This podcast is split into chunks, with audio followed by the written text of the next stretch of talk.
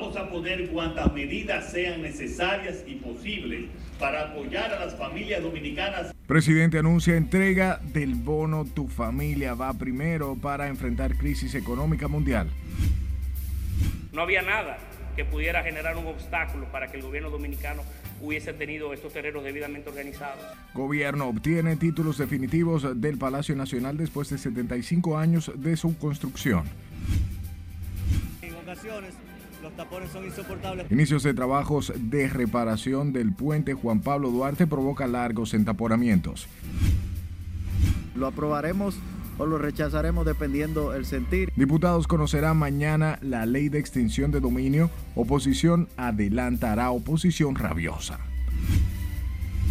Iba a buscar a mi madre y nunca llegó. Velo de misterio cubre asesinato de joven hallado en los Alcarrizos con heridas punzantes. Esas son cosas que se van a constituir en el futuro en elementos de presión. Y autoridades sanitarias registran más de 32 mil partos de madres haitianas en nueve meses.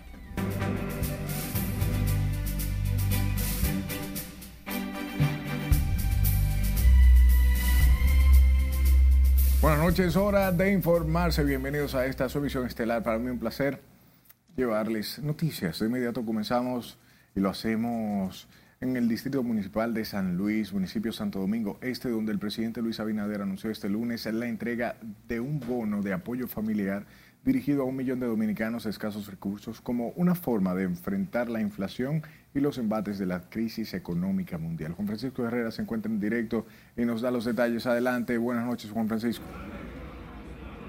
Gracias, buenas noches. Con esta iniciativa el gobierno busca mejorar las condiciones de vida de los más necesitados. Vamos a poner cuantas medidas sean necesarias y posibles para apoyar a las familias dominicanas más vulnerables. El Gabinete Social. Fue un concurrido acto en el Instituto Superior Comunitario de San Luis que el mandatario inició la entrega del bono de apoyo familiar de 1.500 pesos cada uno. Estos hogares ya sufrieron y resistieron las consecuencias de la pandemia desde el gobierno estuvimos a su lado y ahora les quiero decir que seguiremos a su lado.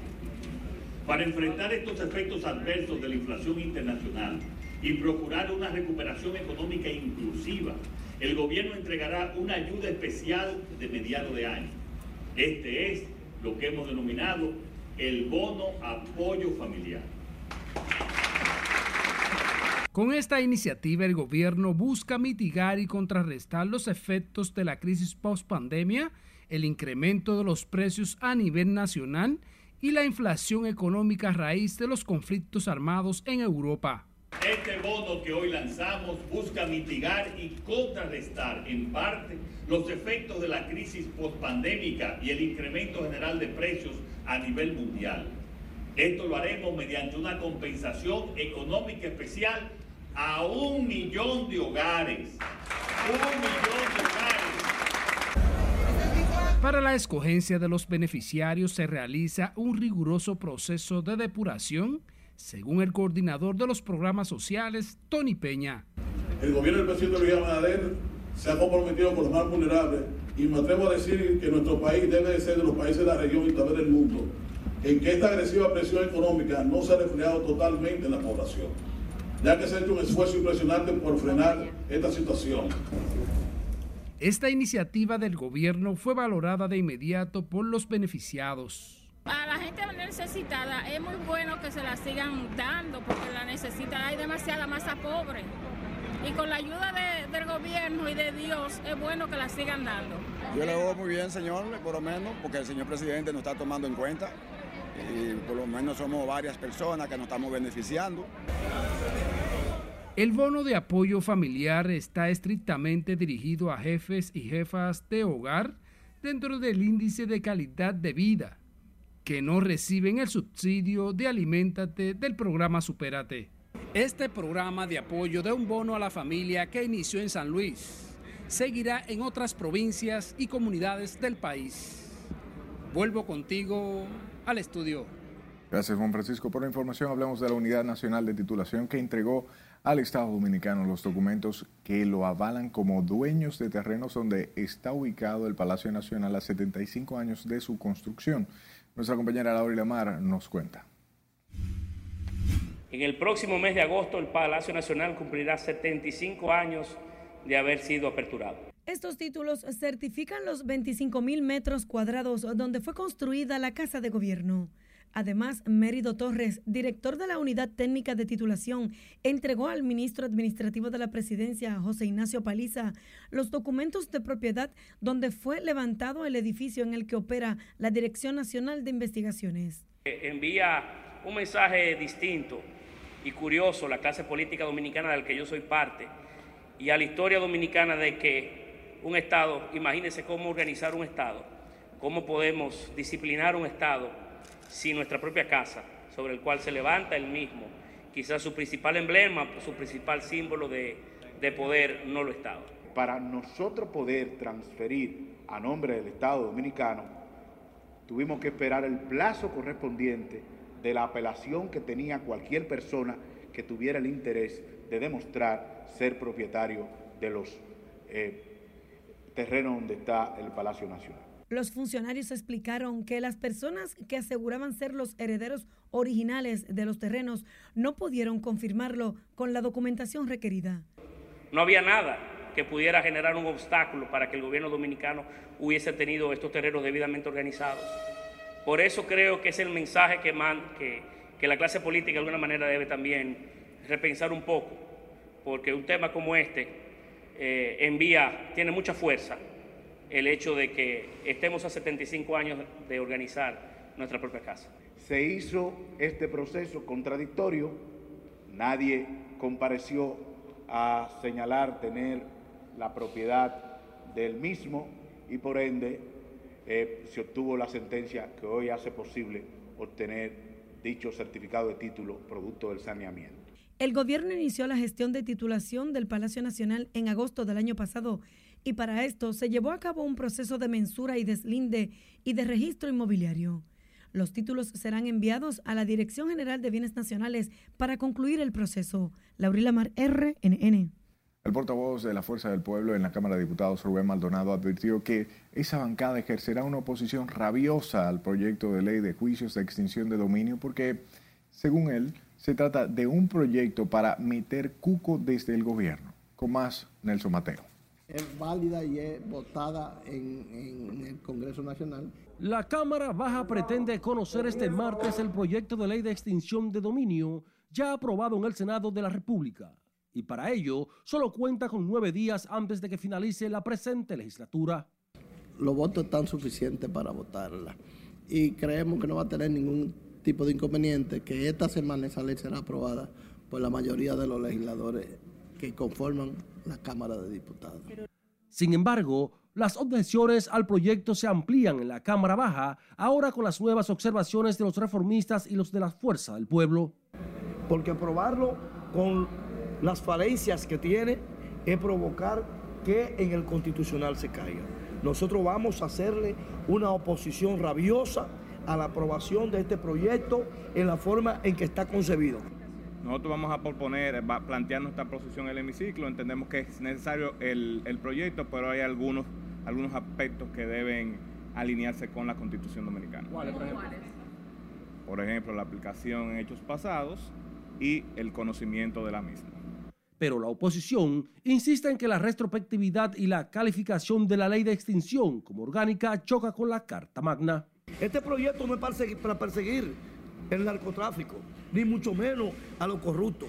Este proyecto como está concebido es para meter cuco desde el gobierno. Ustedes duraron 20 años gobernando y podían hacer la orgánica eh, eh, con abono, sin abono, como usted la quisiera. Pero ¿qué pasó? No la aprobaron de ninguna manera porque no la quieren, porque sabe lo que hicieron con el dinero del pueblo, señores. Entonces todo eso es cuento, cháchara. Incluso han pagado abogados para que dañen, eh, digamos, la moral de la ley y hablen en contra de la ley.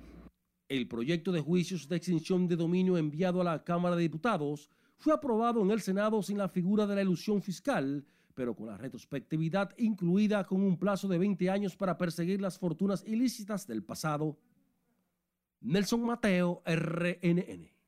Las confrontaciones entre legisladores de distintas bancadas llegaron esta tarde a la Cámara de Diputados, donde se conocerá mañana martes el controversial proyecto de ley de juicios de extinción de dominio, aprobado en segunda lectura en el Senado de la República. Jesús Camilo tiene más detalles en directo desde el Congreso. Adelante, buenas noches, Camilo. Muchas gracias, buenas noches. Así es, mañana se conocerá la pieza en la Cámara de Diputados. Algunos legisladores mantienen la disyuntiva en torno a la pieza. Lo aprobaremos o lo rechazaremos dependiendo el sentir. Los debates tocan ahora a diputados de diferentes partidos, quienes tendrán que asumir el reto de aprobar o rechazar el proyecto de ley de extinción de dominio, normativa que tiene el propósito de perseguir y decomisar bienes adquiridos de manera ilícita de hasta hace 20 años. Mientras diputados oficialistas favorecen sancionar la pieza con carácter ordinario en la Cámara Baja como fue aprobada en el Senado, otros insisten en que sea orgánica la normativa. Personalmente entiendo que es una ley que el país le podría beneficiar siempre y cuando no choque con ciertas cosas constitucionales y así se entiende. Eh, hay muchos que entienden que eh, hay temas, artículos que vendrían a ocasionar algún tipo de problema irrelevante, pero nosotros en la Cámara lo estudiaremos. Vamos a esperar mañana que previo a, al conocimiento que sabemos que está en agenda, para el día de mañana. Vamos a esperar a ver eh, cuáles son las orientaciones que emanan del comité político. Ante las confrontaciones sobre la retrospectividad de la normativa y los argumentos sobre la vulneración de derechos, los diputados oficialistas afirman que la pieza no sería utilizada como mecanismo de persecución. Yo entiendo que será un debate interesante lo que se va a generar mañana, si se conoce mañana Entiendo que pudiera ser el miércoles, pero si se conoce mañana será un debate muy interesante sobre ese tema. Ha sido una preocupación eh, histórica, ¿verdad?, de que el Estado tenga las herramientas necesarias para desincentivar el enriquecimiento ilícito, no para perseguir. Yo creo que algunas personas han sacado del contexto la importancia de esa ley, que lo han querido vender como una ley eh, que crea un régimen de persecución. El proyecto de ley de juicios de extinción de dominio llega mañana martes a la Cámara de Diputados, donde se espera que corra la misma suerte que en el Senado de la República, donde fue sancionada positivamente. Entre los congresistas sigue concentrado el debate sobre si la iniciativa debe ser orgánica u ordinaria. Es lo que tengo hasta el momento. Ahora paso contigo al set de noticias. Gracias Camilo por la información. Hablemos de la Federación de Sindicatos Unidos de Trabajadores de la Construcción quienes advirtieron hoy que reclamarán con diversas manifestaciones la entrega del 30% de los fondos de pensiones de las AFP. En una rueda de prensa manifestaron que los trabajadores necesitan con carácter de urgencia parte del dinero que tienen ahorrado para mitigar su situación económica ante la actual crisis. Se está pidiendo que se le entregue el 30% a los trabajadores de la construcción, perdón, de todos los trabajadores nacionales, porque de ellos dependen muchas cosas. Hay situaciones. La pandemia ha dejado una crisis extrema. El grupo asegura que la pieza autoría del diputado Pedro Botello beneficiará a los más necesitados, que son alrededor de 4 millones de afiliados que cotizan en el sistema dominicano de la seguridad social. El Ministerio de Obras Públicas ofreció este lunes los detalles de los trabajos de reparación del puente Juan Pablo Duarte, obras que según informó tendrán una inversión superior a los 60 millones de pesos. Lencia Alcántara ofrece los detalles. Es de un impacto bastante significativo y por ello amerita el tiempo.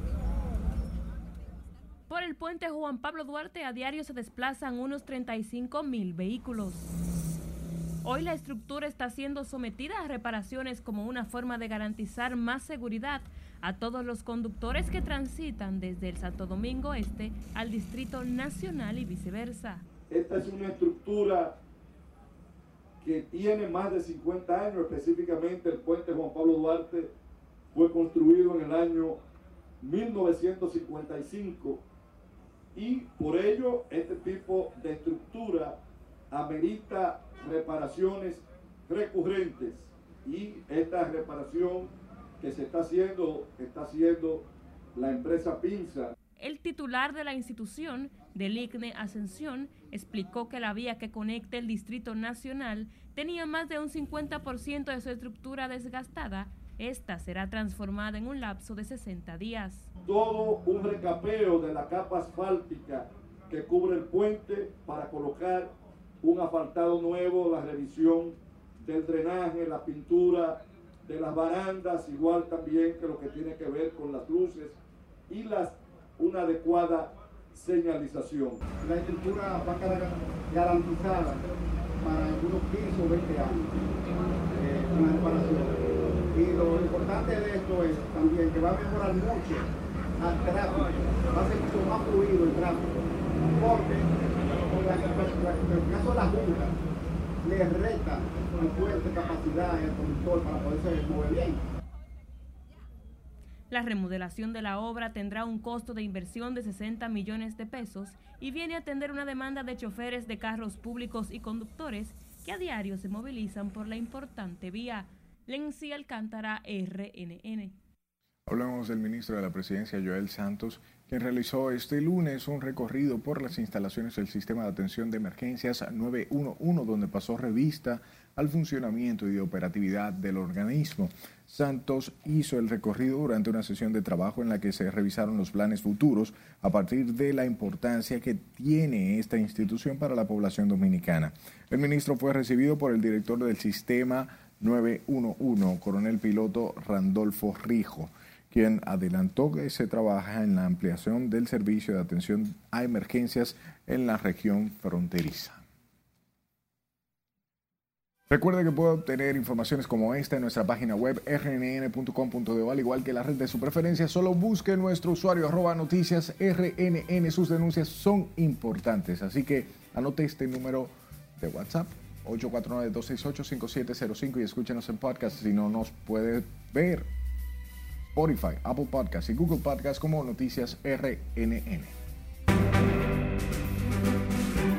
Pero Frederick ni bebía. Frederick ni bebía. Vamos a nuestro primer corte de la noche. Al volver le contamos que piden familiares de un joven que fue hallado muerto en basurero de la autopista Duarte.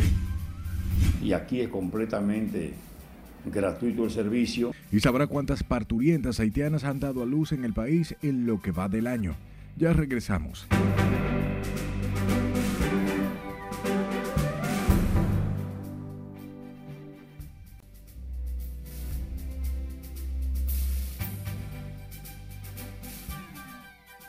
Organizaciones sociales que llevan la voz cantante de intensas manifestaciones en Panamá decidieron romper el acuerdo que finalizaría las protestas que desde hace varias semanas se escenifican en ese país por el alto costo de la vida y las alzas de los combustibles. Catherine está con nosotros y nos presenta el resumen de las internacionales. Buenas noches. Gracias, buenas noches. Luis Sánchez, uno de los negociadores del pacto y dirigente de una asociación de profesores que promueve la protesta, rompió frente a las cámaras el documento firmado con el gobierno. Organizaciones sociales rompieron este lunes el acuerdo firmado con el gobierno en la víspera para desbloquear las principales vías del país a cambio de una rebaja del precio de los combustibles y anunciaron que seguirán manifestándose debido a que el pacto fue firmado bajo presión.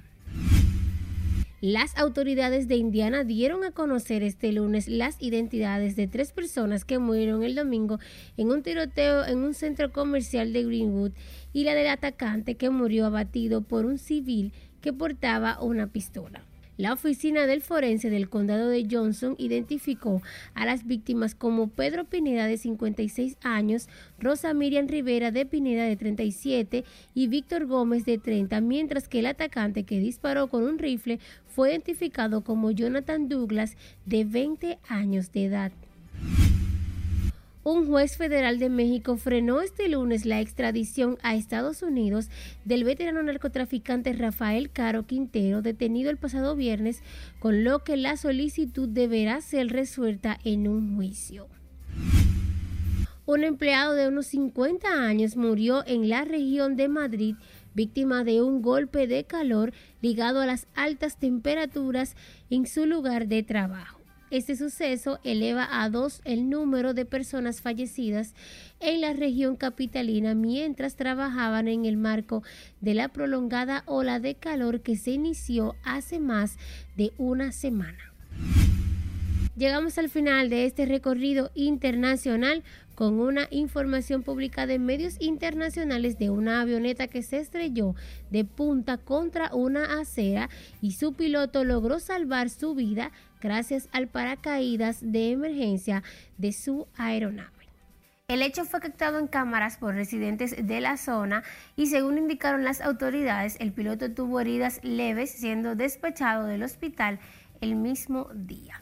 Hasta aquí las noticias internacionales de esta noche. Paso contigo. Gracias, Catherine, por la información. Conmoción ha provocado el hallazgo de Frederick Pérez, joven que fue encontrado muerto con signos de tortura en el sector La Guayiga, en el kilómetro 20 de la autopista Duarte. Sus familiares exigen a las autoridades esclarecer el hecho y someter a la justicia a los responsables del crimen. Oscar Guichardo trabajó el tema y aquí la historia. Justicia es lo que yo quiero. Frederick Pérez Ventura fue hallado muerto con varios golpes y heridas de arma blanca menos de 24 horas después de que fuera reportado como desaparecido. El joven de unos 32 años salió de su residencia en el sector Pueblo Nuevo de los Alcarrizos alrededor de la una de la tarde del sábado para reunirse con un familiar sin embargo, nunca llegó a su destino. Él salió de aquí en eso de la una de la tarde. Iba a buscar a mi madre y nunca llegó. ¿Y tu madre qué dice? ¿Ella llegó a contactarse con él? Él se contactó en la mañana, que él iba a buscar. Pero cuando él salió, él comió y después salió y nunca llegó a su destino. Ya eran las 7 de la noche y mami estaba preocupada que porque él no llega. Cierto, muchacho que nunca había tenido problema con nadie y esto nos ha sorprendido a nosotros. No, sabemos ni cómo de, qué vamos a decir. Lo que queremos es justicia. La familia no sale del asombro por la forma en que fue asesinado Pérez Ventura, calificado como ejemplar tranquilo y trabajador. La noticia muy dolorosa, ya que fue un crimen horrendo, un hecho muy lamentable, eh, ya que se trataba de una persona sumamente querida, sumamente tranquila, muchacho que no le hace a nadie, entregado a su madre y a su familia. Frederick era un buen amigo, un buen hermano, un buen hijo, buen hijo. Él era el que daba el sustento, como quien dice, en esa casa. El crimen de Frederick fuera como si una gente, como una gente que hubiera bregado con droga. Pero Frederick ni bebía. Frederick ni bebía. Frederick era de aquí a su trabajo, cuando se iba a mover, que no era en el carro del hermano, se iba en un taxi. Frederick Pérez Ventura se desplazaba en un vehículo marca Honda Civic que según la policía fue localizado en el municipio de Cotuí. Se han realizado los debidos levantamientos de cámaras de videovigilancias instaladas tanto en negocios como en residencia próximo al lugar. Hemos estado avanzando bastante en las investigaciones, además de que han sido entrevistadas varias personas. La familia del hombre que no tenía hijos pide a las autoridades agilizar las investigaciones para someter a la justicia a los responsables del crimen. Es Carelet Guillardo, RNN. Agentes de la Policía Nacional apresaron a un hombre que mató a su expareja de una puñalada por la espalda en el sector Alcoa de Este, en el municipio. Maribel Cuevas Santana, de 18 años y madre de dos hijos, había grabado un video advirtiendo sobre su muerte y la poca acción de las autoridades para evitar lo que hoy ocurrió. Alexander Rodríguez, alias Nono, también con 18 años, había sido denunciado en retiradas o reiteradas ocasiones y tenía más de un mes separado de su pareja. Mientras que en Barahona una joven fue muerta en medio de un pleito originado en un centro de diversión ubicado en el malecón de la ciudad. Se trata de Orquídea Matos, de 18 años, residente en el sector Camboya. Trascendió que, le, eh, que la estocada en el cuello que le costó la vida a Orquídea se la infirió otra mujer junto a otras personas. La presunta victimaria está prófuga. Una prima de la hoy fallecida de 17 años resultó herida también con una arma blanca en el costado izquierdo y la mano derecha, quien se encuentra en observación en el Hospital Regional Universitario Jaime Mota. Sepa que 32 mil partos de haitianas se han realizado en el país en solo nueve meses, lo que es calificado por entidades patrióticas y constitucionalistas de peligro alarmante. Emplazan al Estado dominicano buscar una salida urgente a esta situación. Siles Aquino con la historia. Esas son cosas que se van a constituir en el futuro en elementos de presión Las parturientas haitianas mantienen copadas las maternidades dominicanas, lo que preocupa a diversos sectores. En septiembre del 2021 a junio del 2022 va en 32 mil partos de madres haitianas, equivalen al 31.9% de los nacimientos, o sea, casi 3.600 dieron a luz en el país cada mes. Las autoridades nuestras todavía no acaban de entender la gravedad de la cuestión. Las haitianas siguen siendo incentivadas para venir a parir al país, porque si en su país hay tarifas, hay cobros en los centros hospitalarios y aquí es completamente gratuito el servicio. Lo grande es que no estamos nosotros haciendo acuerdo con el gobierno haitiano para regularizar la presencia de los grupos haitianos en el país. Pero esa presión la vamos a tener por muchos años, pero esa presión hay que contenerla mediante un proceso de regularización. Para el presidente del Instituto Duartiano, las cifras son mayores, atendiendo a que muchos partos de haitianas se realizan en sus propias casas. Eso es alarmante, eso manda un mensaje muy claro al Estado dominicano y a quienes administran el Estado, a los gobernantes, a los fines de que se planteen en términos serios ¿verdad? esta grave situación las entidades patrióticas y constitucionalistas recomiendan cobrar al menos una cuota a las haitianas que vienen a parir al país para que el Estado no asuma en su totalidad con la carga económica. La red de hospitales públicos registra 100.128 nacimientos de madres dominicanas de septiembre de 2021 a junio de 2022 y 31.935 de haitianas. La crisis que permanece en Haití impacta en los hospitales y el presupuesto de salud pública de República Dominicana. Sila Disaquino, RNN.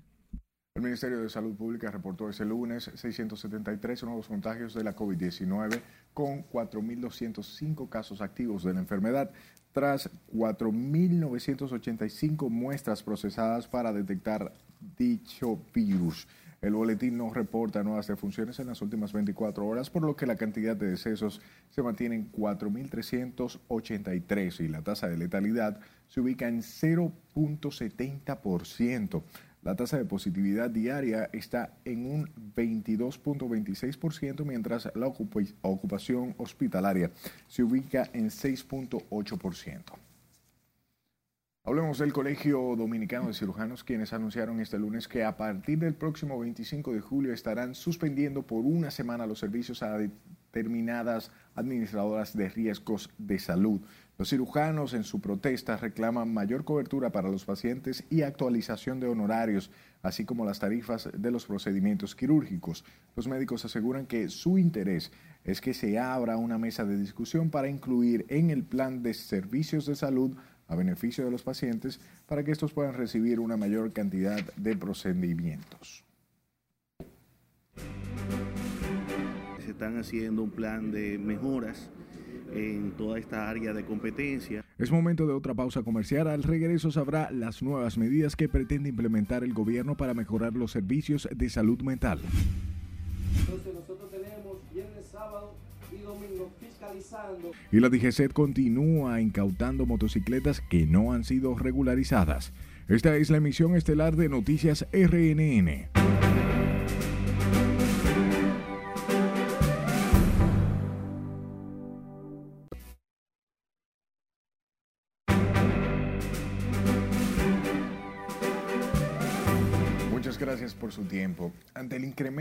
Los casos de afección a la salud mental post-COVID, autoridades del sector salud precisaron que el gobierno implementa importantes planes de mejoras para brindar servicios y asistencia de calidad a ese sector. Con esos detalles, Jesús Camilo. Es indudable que eh, la República Dominicana eh, tiene déficits en este tema tan importante.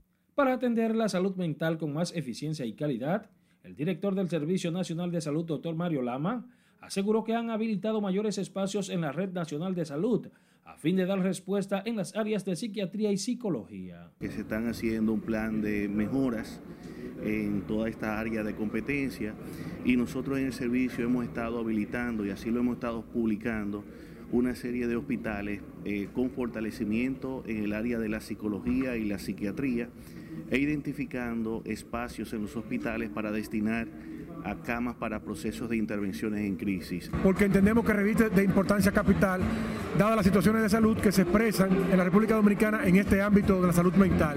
Y entonces nosotros, dada nuestra experiencia ya de dos años de gestión al frente de Promesecal, que tenemos como responsabilidad el abastecimiento de medicamentos a los hospitales públicos, a la farmacia del pueblo, pues tenemos también muchas inquietudes que entendemos que son viables y razonables compartir en este tipo de escenarios. En medio de la situación agravada por la pandemia, Diversos sectores ponderan incluir en la Ley 8701 sobre seguridad social un capítulo enfocado a la salud mental. Que hay que hacer una ley donde una persona psiquiátrica que no tiene control de su instinto, los familiares sean responsables de sus hechos. Y más que nunca es necesario que el Estado Dominicano y las instituciones, comunidad de fe, empresarial, sindical, todo nos pongamos a una para trabajar con este flagelo que va en espiral y que es un peligro para todos. Antes era un peligro para la clase media o clase baja, sin embargo ya esto ha tocado fondo a todos los niveles. Nosotros manejamos una unidad que es modelo en la región del, del nordeste, pero también que vive colapsada de la cantidad de pacientes que llegan donde nosotros, también conjuntamente con la unidad de Santiago de los Caballeros, que también mantenemos un colapso total, ambas unidades que trabajamos en conjunto. Ofrecieron las declaraciones durante su participación en el segundo conversatorio sobre salud mental, evento que se llevó a cabo en un hotel de la capital, donde estuvieron presentes además médicos, psicólogos, legisladores y comunicadores, entre otras personalidades. Jesús Camilo RNN.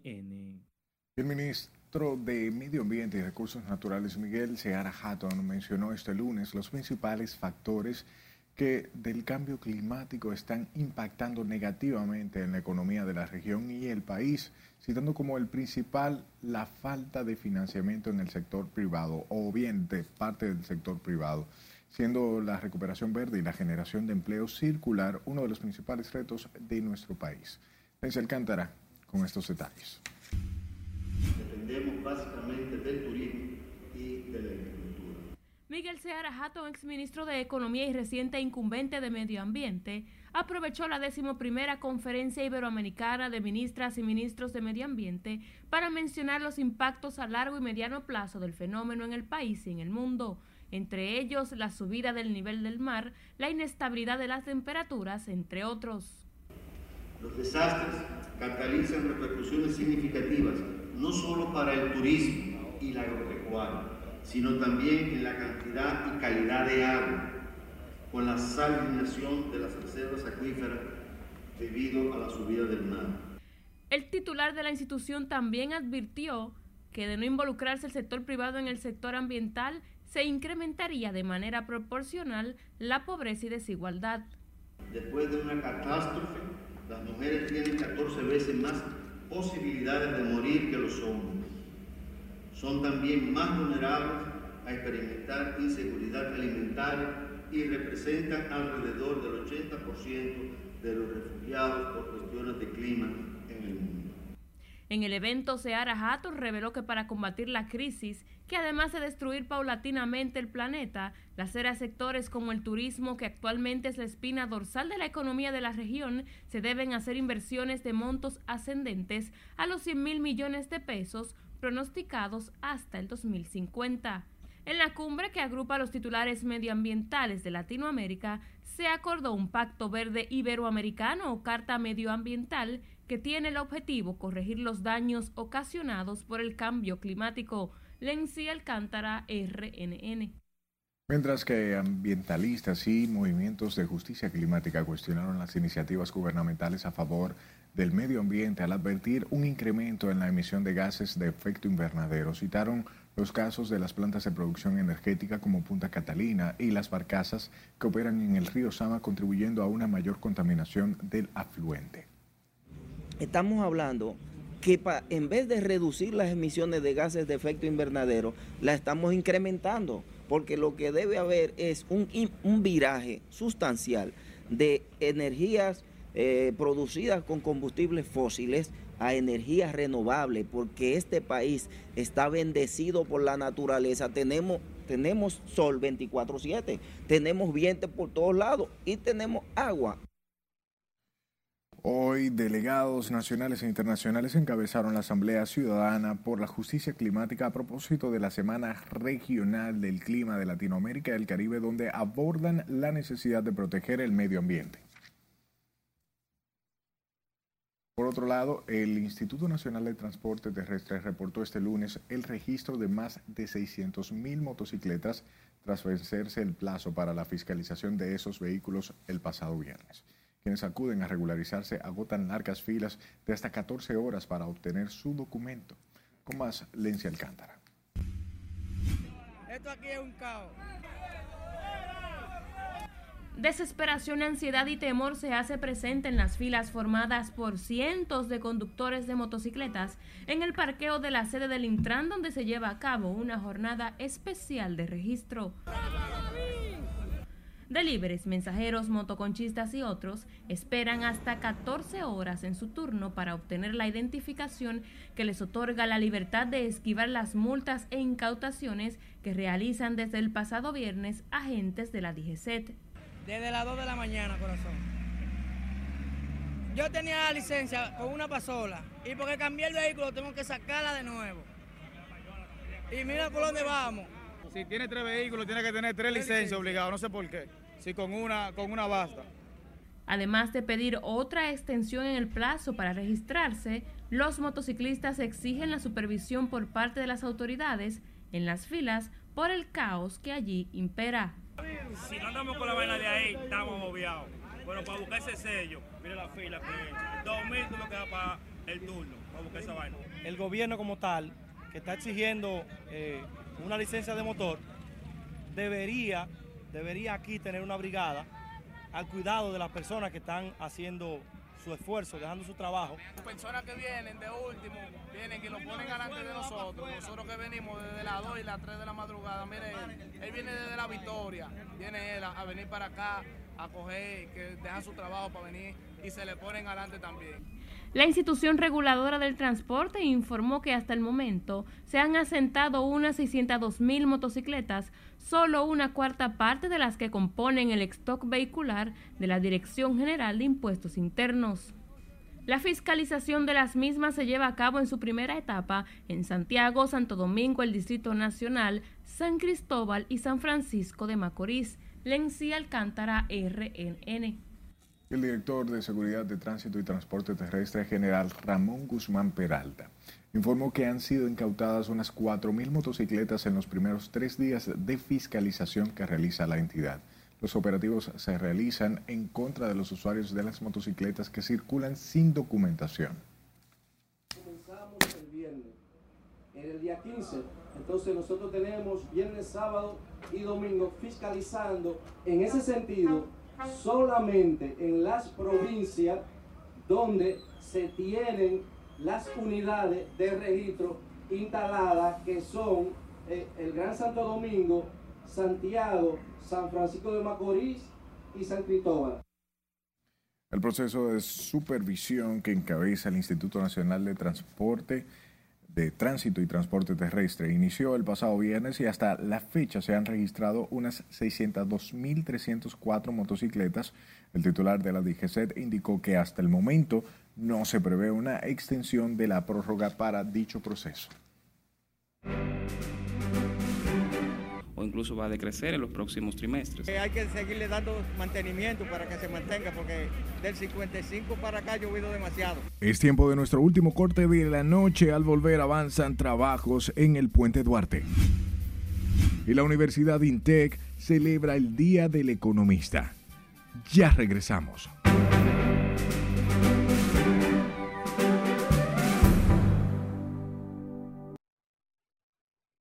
Este segmento llega a ustedes gracias a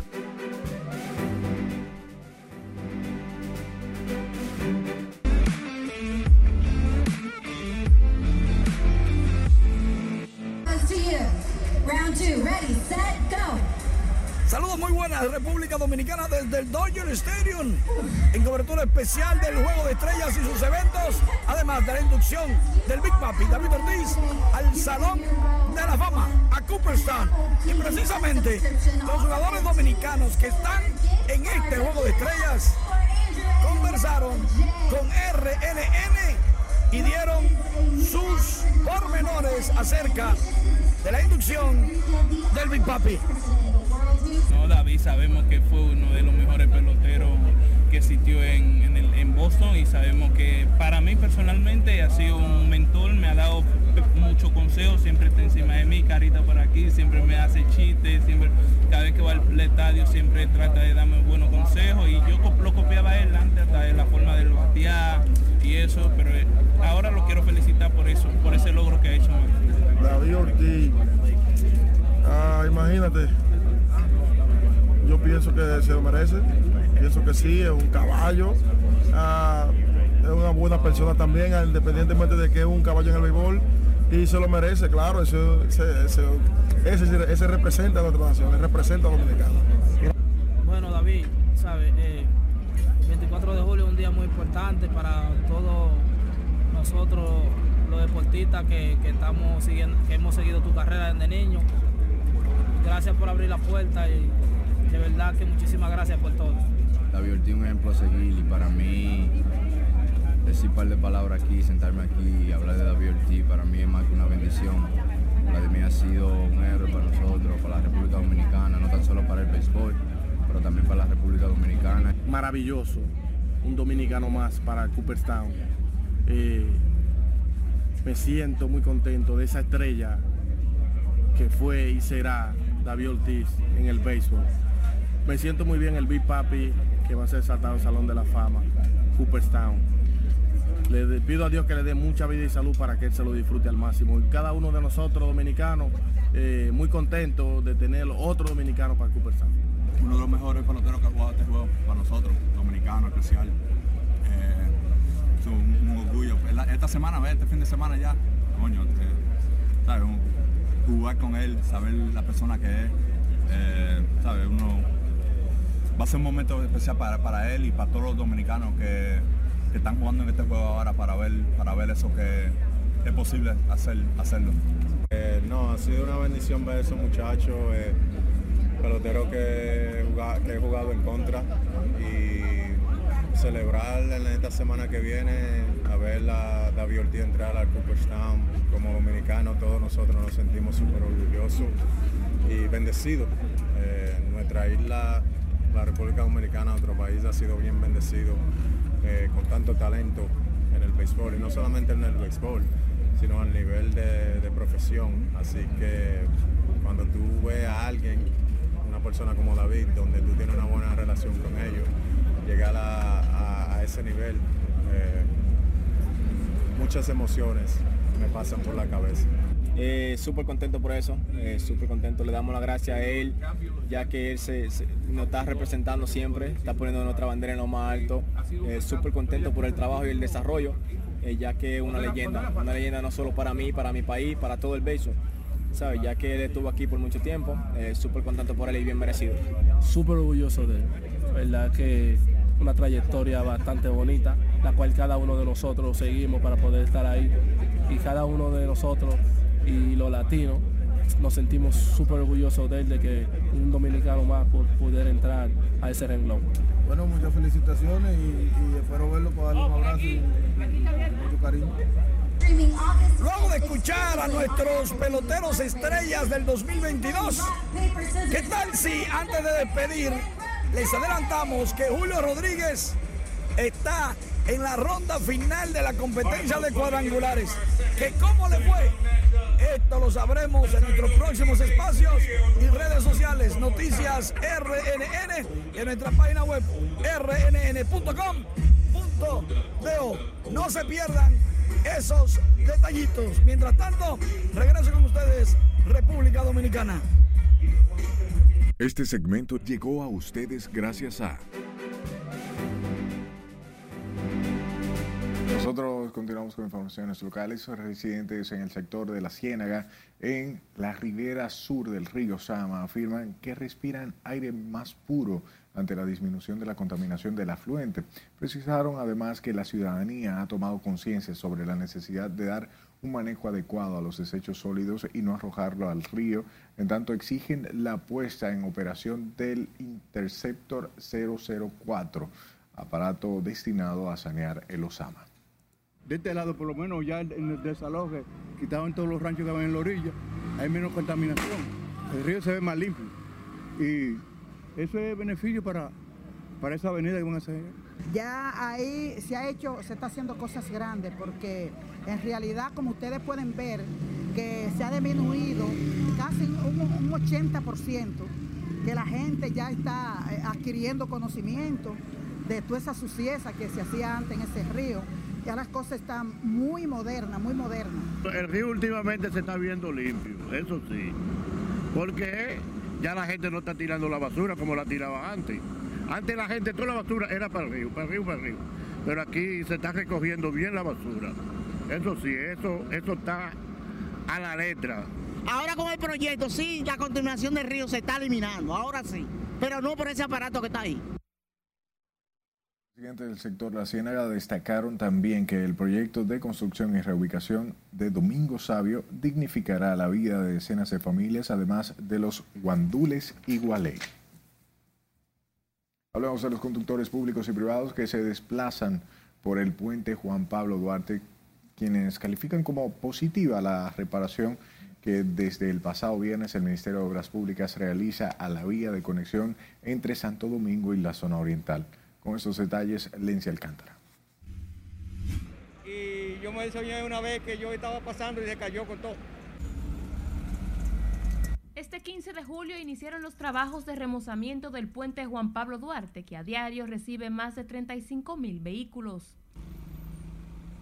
Aunque la reconstrucción de la vía de conexión ha generado taponamientos, específicamente a las horas pico, quienes a diario se desplazan califican la obra como necesaria y positiva. Eh, yo pienso que hay que seguirle dando mantenimiento para que se mantenga, porque del 55 para acá ha llovido demasiado.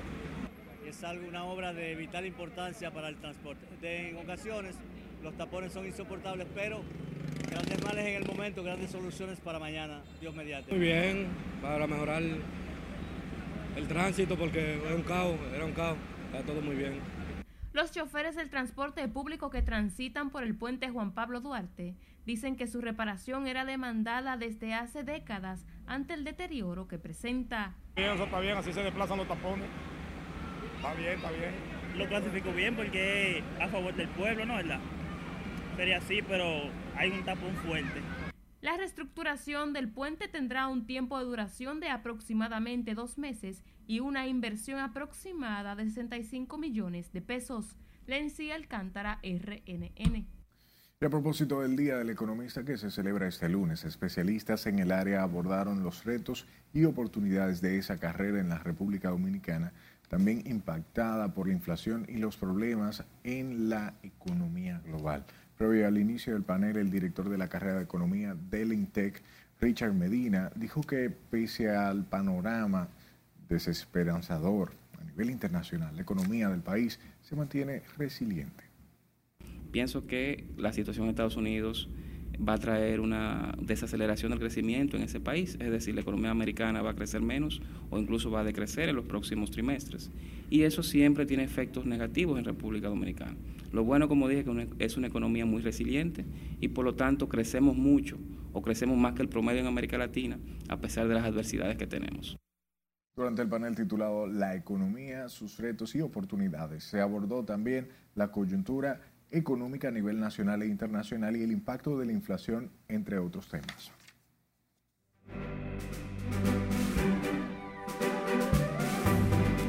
Hola, ¿qué tal? Muy buenas noches. Luego de 20 años, Ben Affleck y Jennifer López sellan su historia de amor. Aquí les contamos. Los actores Jennifer López y Ben Affleck obtuvieron este sábado su licencia de matrimonio tras haber contraído nupcias en Las Vegas. Tras su separación en junio de 2002, nació Benifer, con Ben Affleck haciendo una aparición en inolvidable video musical de López para Jenny from the Block. Con un poco más de tres horas en el escenario, unas 31 canciones y 15 invitados, el Alfa logró la hazaña de llenar el Estadio Olímpico Félix Sánchez, convirtiéndose en el primer exponente urbano dominicano en hacerlo. a puro dembow vibró la noche del sábado en el Olímpico, donde los seguidores del Alfa no solo corearon sus canciones, sino que disfrutaron de los éxitos de otros artistas como Arcángel, J Balvin y La Gaby. Durante una rueda de prensa realizada con la presencia de los medios de comunicación, colaboradores y amigos, se dieron a conocer los detalles de la primera edición de Legendario, el gran espectáculo ideado por la banda de pop dominicana Huellas Invisibles que homenajeará la carrera de Anthony Ríos, artista icónico que ha marcado un antes y un después en la memoria musical de la República Dominicana.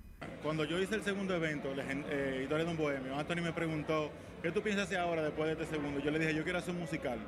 Entonces, cuando el legendario es la evolución de lo que hicimos con Antonio Río, queremos llevar esa experiencia a otros artistas, pero no sin antes cerrar el ciclo de lo que yo le prometí a Antonio, hacer un concierto que, que pueda, a través del que podamos presentar qué generaron esa canción y cómo y por qué él es un legendario. Yo creo que esta es una oportunidad para recordarle a la gente que la buena música es buena música y siempre ha sido buena.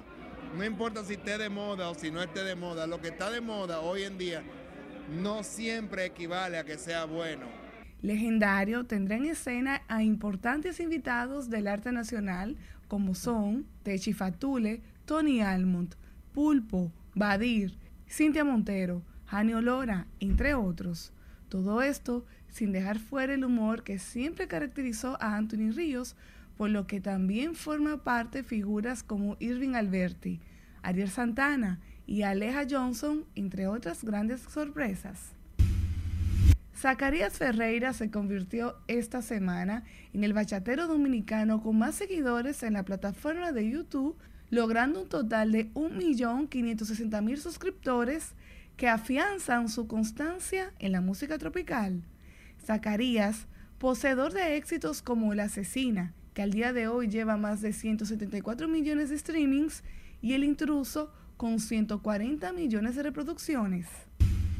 Y murió el zarcero puertorriqueño Héctor Tricoche, quien tenía 66 años y fue conocido por su exitosa carrera en la orquesta de Olivencia y luego como solista por ser una de las voces más conocidas del género, con éxitos como Lobo Domesticado, Macho Pérez, Víbora, A Corazón Abierto, Triste Día, Periquito Pimpín, entre otros.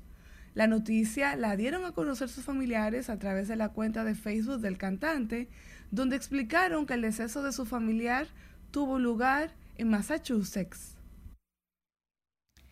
El pasado mes de mayo, el artista realizó su último concierto en el país, en donde recibió ese calor humano que por muchos años este país le entregó.